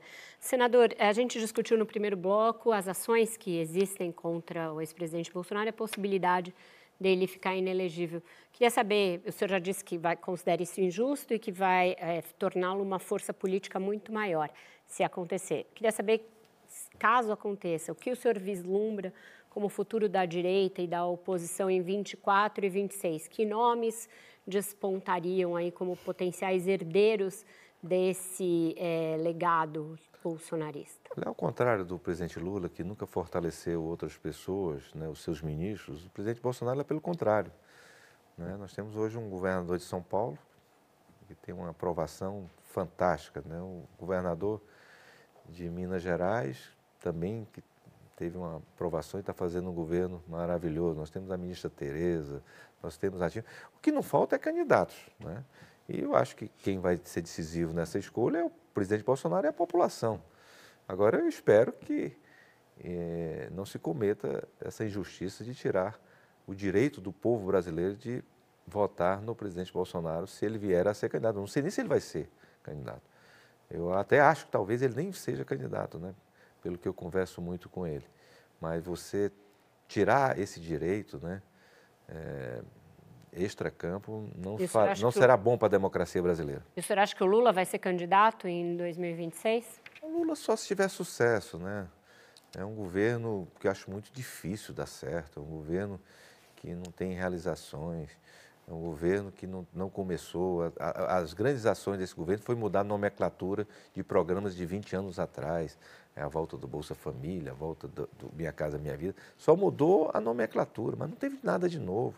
O grande fato que nós vemos aqui, olha, um governo que tem coragem. Vocês falaram aqui de meio ambiente, e falaram, você ter coragem de ir contra o marco do saneamento, em que nós temos 100 milhões de brasileiros sem saneamento básico, e que nós temos 12% da água do mundo aqui no nosso país, e que metade da população brasileira joga isso diretamente nos nossos rios. E, e é um governo que, que pensa em, em, em, em meio ambiente, pensa em cargo para companheirada, manter essas estatais aí deficitárias e evitando que a população. Isso aqui é um genocídio, porque muita gente vai morrer por falta de saneamento Calma. básico no futuro. O senhor não usava a palavra antes, não use agora que é, não morreu ninguém usando, ainda. Porque Calma, esse sim, esse sim que é, que é um genocídio no nosso país, que é tirar o direito da população ter saneamento básico e muita gente vai adoecer e vai morrer nesse país por falta de saneamento. Está prevendo tá mortes, mas nas Exatamente. 700 mil mortes da pandemia não podia falar em genocídio. Não, mas esse que é um verdadeiro genocídio, porque nós vacinamos a população. Vai vir ainda. Que Exatamente. Pessoas, vão, pessoas e muitas vão morrer por conta dessa atitude do governo federal. Certo. Bom, Malu. falando, o senhor falou em justiça, em, em extracampo, etc. E eu me lembro que uma das suas funções como amortecedor flex do governo Bolsonaro era tentar produzir um acordo entre o ex-presidente e o ministro do Supremo, Alexandre de Moraes. Eu sei que o senhor tentou isso várias vezes, mas não funcionou. Por quê? Quem não quis? Não, não se trata de acordo. Eu acho que tem que haver um respeito às atribuições de cada poder. Pois bem, certo? eu acho não que, teve, né? Infelizmente, de parte a parte. Eu não vejo... Eu, eu, Malu, eu, meu pai me ensinou uma coisa. Em nenhuma disputa, em nenhuma discussão, tem uma pessoa, tem uma pessoa 100% certa e outra 100% errada. Em nenhuma. O senhor não conseguiu convencer o... Acho que os dois lados. É, são pessoas muito voluntariadas, que eu respeito e quero muito bem aos dois, mas que infelizmente não aconteceu esse respeito. Mas diminuiu muito, a gente conseguiu diminuir muito do, do, da, da, disputa. É, você se lembrar quando eu assumi a Casa Civil lá atrás, que teve o 7 de setembro, aquela confusão que nós íamos ter, eu acho que a gente conseguiu diminuir muito das tensões. Infelizmente não chegou o que a gente queria, que era o respeito às atribuições e espaço das, de todas as áreas. Acho que houve erros de parte a parte. O presidente Lula quer indicar o seu advogado para ministro do Supremo, Cristiano Zanin. O PP vota como nessa, nessa nomeação quando ela passar no Senado? Qual Malu, é a sua eu quero opinião? te dizer o seguinte: é um direito do presidente da República indicar. Eu só quero que essa pessoa, eu não vou sair falando esse ou aquele, esse pode, que elas preencham os requisitos e que seja uma pessoa que venha respeitar a Constituição. Em tese, um então, é, indicar o próprio advogado, o senhor acha ok? Não, não vejo, eu não vou, eu não vou, eu não vou falar antes da indicação. Eu acho que não é correto, não é justo. Eu acho que o presidente tem direito de indicar quem ele quiser, desde que preencha os requisitos. É, senador, o Centrão hoje é, tem o pre presidente da Câmara, Arthur Lira, que tá com, foi reeleito com apoio do PT, está com a posição é, até certo ponto alinhada ao Palácio do Planalto. Tem o Cajado, que foi o ex-presidente do partido do senhor, que hoje está relatando o principal projeto da área econômica do próprio governo. O Centrão hoje é mais bolsonarista, mais lulista ou é coluna do meio? Acho que o Centrão pensa no país, né? na, na, realmente no que importa para a população. Eu acho que o Cajado não, não é por ser é, do progressista, ser uma pessoa muito próxima a mim, que tem que fazer um, um relatório contra o governo. Eu acho que eu espero que eles façam um relatório a favor do Brasil. Isso é o que nós queremos. E que o Arthur Lira haja com independência, haja com. É, é eu não vou jamais exigir dele, até porque o PT o apoiou, já com a eleição resolvida, diga-se de passagem, mas o apoiou, não criou obstáculos para que ele vencesse a sua eleição. E ele tem que ser independente, tem que ser o mais justo possível e não atrapalhar o governo. Na briga pela tramitação das MPs, quem está certo? O presidente da sua casa, o Senado, ou o presidente da Câmara, que é do seu partido? Olha, eu acho que ali foi falta de diálogo. Ali foi por conta da política de Alagoas que se evitou se fazer aquele acordo que era o correto, em que 50% das medidas provisórias iam iniciar pela Câmara e 50% das medidas provisórias iam iniciar pela, Mas não Senado. é o que a Constituição fala. Não, mas é, era, era o acordo que estava sendo feito e acho que era o correto. Porque eu, sou, eu mesmo sou radicalmente contra essas, essas comissões, que é onde vem os jabutis no nosso país. Senador, deixa eu pegar o, o, que o Ranier colocou sobre o Centrão e, e, e, os, e o seu partido em específico, porque estava me lembrando aqui, também é do seu partido o relator da reforma tributária, do grupo de trabalho, o deputado Agnaldo Ribeiro. O senhor, inclusive, está muito cético em relação a essa reforma tributária. É, por quê? Né? O senhor não confia, o, o, o seu correligionário não é capaz de fazer um relatório? Não, não é que, que eu, seja... se existe uma pessoa que entende desse, nessa área, é o deputado Agnaldo, que é um dos parlamentares mais brilhantes do Congresso Nacional. O que acontece é que nós temos um governo que só pensa em arrecadar, só pensa no bolso do contribuinte. É diferente. Então, eu acho muito difícil nós aprovarmos uma reforma tributária que venha para tornar o nosso é, é, sistema de tributação mais simples, que diminua o custo da arrecadação. Mas aí não é missão do Congresso, então, até por ser uma emenda Mas é difícil se, se não houver um governo que queira. Nós tínhamos um governo passado que pensava em diminuição de. de, de, de Mas que não apoiou essa PEC também, preferiu só dos impostos federais e no fim das contas. Mas é porque nós, não tínhamos, nós, nós tentamos fazer isso. A reforma mais difícil de todas, gente, É reforma tributária. Mas qual que é o modelo que o senhor eh, considera Ah, que eu tem acho que que hoje? Mariana, nós tínhamos que buscar um sistema mais simples, diminuir o custo. Mas não como? mexer Todo com, mundo não fala mexer. assim isso, mas... O ideal era que nós diminuísse a arrecadação. O, né, o ideal, mas no atual momento nós não conseguimos. Mas pelo menos para início, diminuir o custo da Mas o arrecadação, governo tornar mais Bolsonaro fácil. teve a oportunidade de fazer e não quis fazer reforma tributária em dado Nós não momento, conseguimos, abandonou. gente. Ela foi votada na Câmara, a Abandonou reforma que o nós apresentamos, e o Senado, por conta A de reforma questões do políticas, IR segurou. só, né, senador? O relator Não é segurou, sentou em cima e não quis votar. Tá Mas por falta de apoio do governo. Não, o apoio da Fa- político o lá no da Senado. Economia, na época, desistiu não, da não, reforma não, não, nós conseguimos votar lá na Câmara. Era a Sim, reforma do. IR, não era a reforma tributária. E era o que era possível. Eu volto a dizer, uma reforma que mexe com recursos de estados, municípios, uniões do setor privado, não é fácil. Vocês vão ver se ela vai sair agora. Eu quero Acha que falar um não sai? pouquinho. Acho muito difícil. Eu queria falar do futuro, voltar aqui a falar do casamento do PP com Bolsonaro. Ano que vem, eleição municipal, vocês vão apoiar o Ricardo Nunes ou vão apoiar o candidato do bolsonarismo em São Não, se Paulo? depender de mim, o, o- o presidente Bolsonaro vai apoiar um candidato de centro em São Paulo. Tá, mas é o Ricardo Nunes ou vai ser Eu o acho Ricardo que hoje Salles? o candidato que tem todo o direito de ser candidato, tem direito à reeleição, está fazendo um excelente trabalho. Eu tenho admirado muito a postura do Ricardo Nunes. É, é quem, quem, quem vai, vai ter o direito de ser candidato se ele se viabilizar. É lógico que ninguém vai querer um candidato que não tenha chance. Mas eu tenho, não tenho dúvida, pelas pesquisas que nós temos, ele é o candidato que vai ter o apoio de centro. Esse- São Paulo, Mas o o Tarcísio, PL ó, gente, volto a lembrar, São Paulo é, é uma cidade diferente. O Tarcísio perdeu a eleição, o astronauta perdeu a eleição e o Bolsonaro perdeu a eleição na cidade de São Paulo. Então não, é, não adianta vir um- alguém. É lógico que muita gente aí, para ter uma votação maravilhosa e se, se, se cacifar para as outras eleições, mas o que nós queremos ganhar, porque essa eu considero, pelas pessoas que estão envolvidas, a eleição mais importante do Brasil. Porque tem um bolos.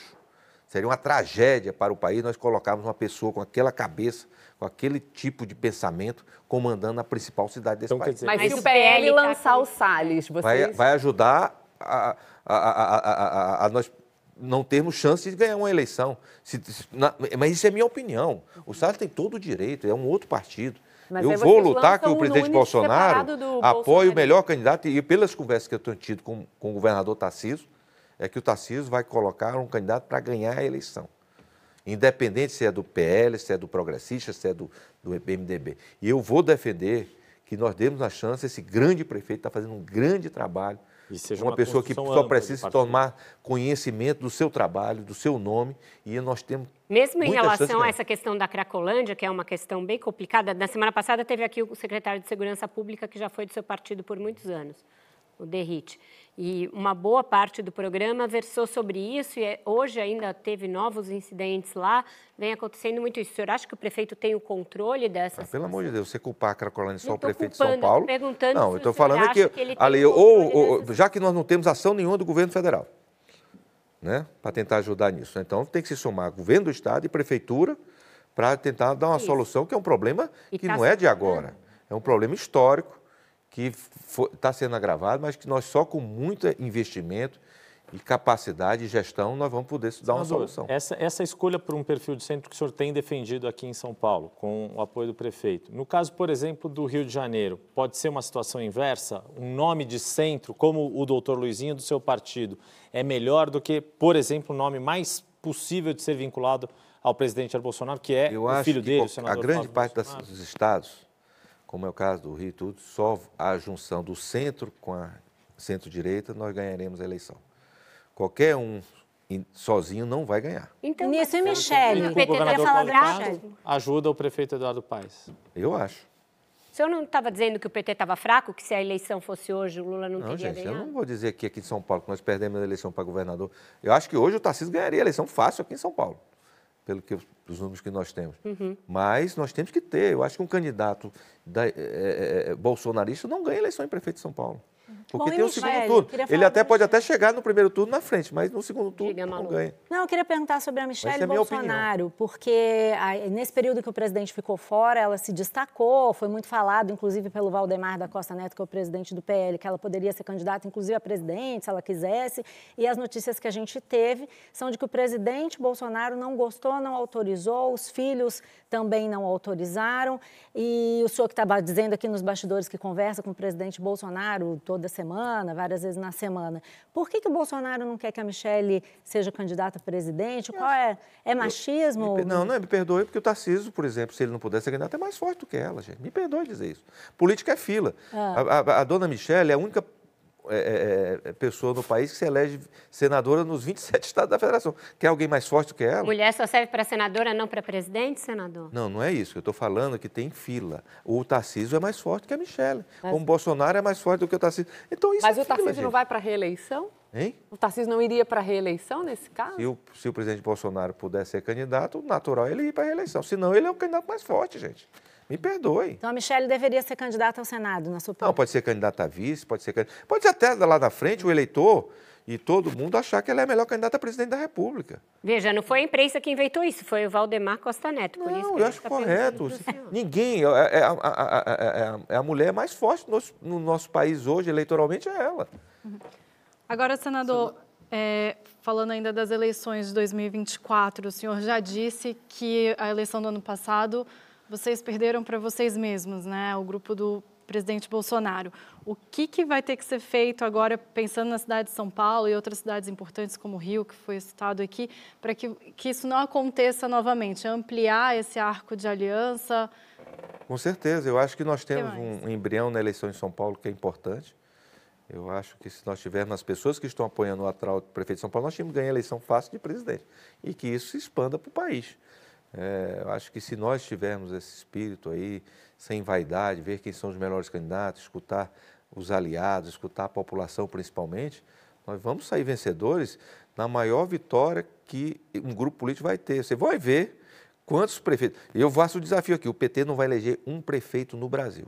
Nossa senhora. Como assim? Não, não de capital, desculpa. Não, desculpa. De capital no Brasil, me perdoe. Vai, Daniel. Só se empolgou, hein, ah, mas isso aconteceu Nenhum. na última. Não vai eleger. Não, mas 2020, Foi um desastre na eleição municipal, porque é, o PT sempre usa muito o apoio do presidente Lula. E, as, e nas pesquisas que nós temos, a, o, o, fator de presidente da República não influi muito na eleição de prefeito, influi Anier, muito nas eleições de governador. Programa. Eles não vão eleger um prefeito de capital no Brasil. Depois vocês me cobrem. É, bom, essa ficou gravada. Diga Senador, o senhor citou vários nomes aí da direita para as eleições de 2024 e 2026, que praticamente todos estão vinculados ao bolsonarismo. Uhum. O senhor acha que para nossa para a política nacional brasileira foi um avanço a direita estar tá quase restrita completamente ao bolsonarismo? Não, gente, nós temos hoje, pela primeira vez na nossa história, os dois maiores líderes políticos. Nós temos quatro, pelo menos, o que eu tenho pouco conhecimento que eu tenho: Getúlio, JK, Lula e Bolsonaro. Pela primeira vez, os dois se enfrentaram. Pela primeira vez, são muito fortes. Se os dois forem candidatos, os dois vão para o segundo turno, não tem terceira via, não tem nada. Agora, quem ganhou essa última eleição foi quem atraiu mais. Nós temos o. Qual é o maior eleitor do Brasil? É o anti-Bolsonaro e o anti-PT. O Fernando Henrique foi, foi presidente duas vezes, fez o plano real. O senhor acha que Bolsonaro é maior que ele? É muito maior. Por quê? Muito maior. Mas ele não se reelegeu, o Fernando ah, Henrique se reelegeu no primeiro Deus, turno. Me perdoe, eu não mas muito maior, eleitoralmente, popular, e como apelo popular. Vê se Fernando Henrique já juntou aquela quantidade de gente que tinha que Bolsonaro juntou, gente. O Bolsonaro Não nem para comparar. perdeu a reeleição, Fernando Henrique cada um, cada um tem seu, seu papel, sua coisa. Estou falando como líder popular. Você não pode comparar Fernando Henrique com Lula. Você não pode comparar Fernando Henrique com o Bolsonaro, de, de, de apelo popular. Você tinha falado como presidente. Não, estou falando como líder popular. Nós tínhamos Getúlio, JK, Lula que, e Bolsonaro. Só que, que Bolsonaro, Bolsonaro não se reelegeu e Fernando Henrique se reelegeu. É, mas vê se o, o, o, o Bolsonaro utilizou o Banco Central para segurar a, a, o, a, moeda naquele estelionato que, que, o Fernando Henrique fez naquela época para segurar o dólar. E o que Bolsonaro, que Bolsonaro precisa fazer para manter essa liderança até 2026? Hã? O que, que Bolsonaro precisa fazer até 2026 para continuar Nós cometemos muitos erros nessa eleição. Nós perdemos essa eleição para nós mesmos. É, culpa minha, culpa de muita gente. Poxa, uma semana atrás, um, um, um, um, um tido aliado joga uma bomba em cima da polícia. Uma deputada sai correndo atrás de um negro com um revólver na mão. Né? Poxa, fala de salário mínimo. Tem muito erro. Até eu posso ter cometido. Tá certo? É não cometer esses erros. Aquela contagem regressiva foi um erro, senadora, para terminar o programa? Hã? O tic-tac foi um erro? Não, a gente acreditava, gente. Eu acreditava na vitória. Se não tivesse tido esses três fatos que eu te falei, nós tínhamos ganho a eleição com a diferença maior do que o Lula ganhou. Obrigada, senador, pela entrevista. Foi muito Eu bom. que agradeço, foi um prazer estar aqui com vocês. Então tá certo, é isso, gente. Com isso, nosso programa chegou ao fim. Além de agradecer muito ao senador Ciro Nogueira pela entrevista, agradeço também aos meus colegas que dividiram os trabalhos comigo hoje. Yuri Pita, Malu Gaspar, Mariana Carneiro, Mariana Halbert, Ranier Bragon e o Fernandes nas picapes dos desenhos.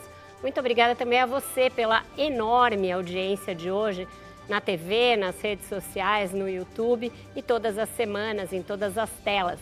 Ouvir governo e oposição, direita e esquerda, políticos, pensadores, artistas, economistas, essa é a razão de ser do Roda Viva há quase 37 anos. A condição para se sentar nessa cadeira aí no meio é ter compromisso com a democracia e aceitar o livre questionamento. Eu acho que hoje esse questionamento foi bem amplo. Na semana que vem, 1 de maio, teremos no centro da roda a ministra da Mulher, Cida Gonçalves. Eu espero você, como sempre, às 10 da noite. Até lá!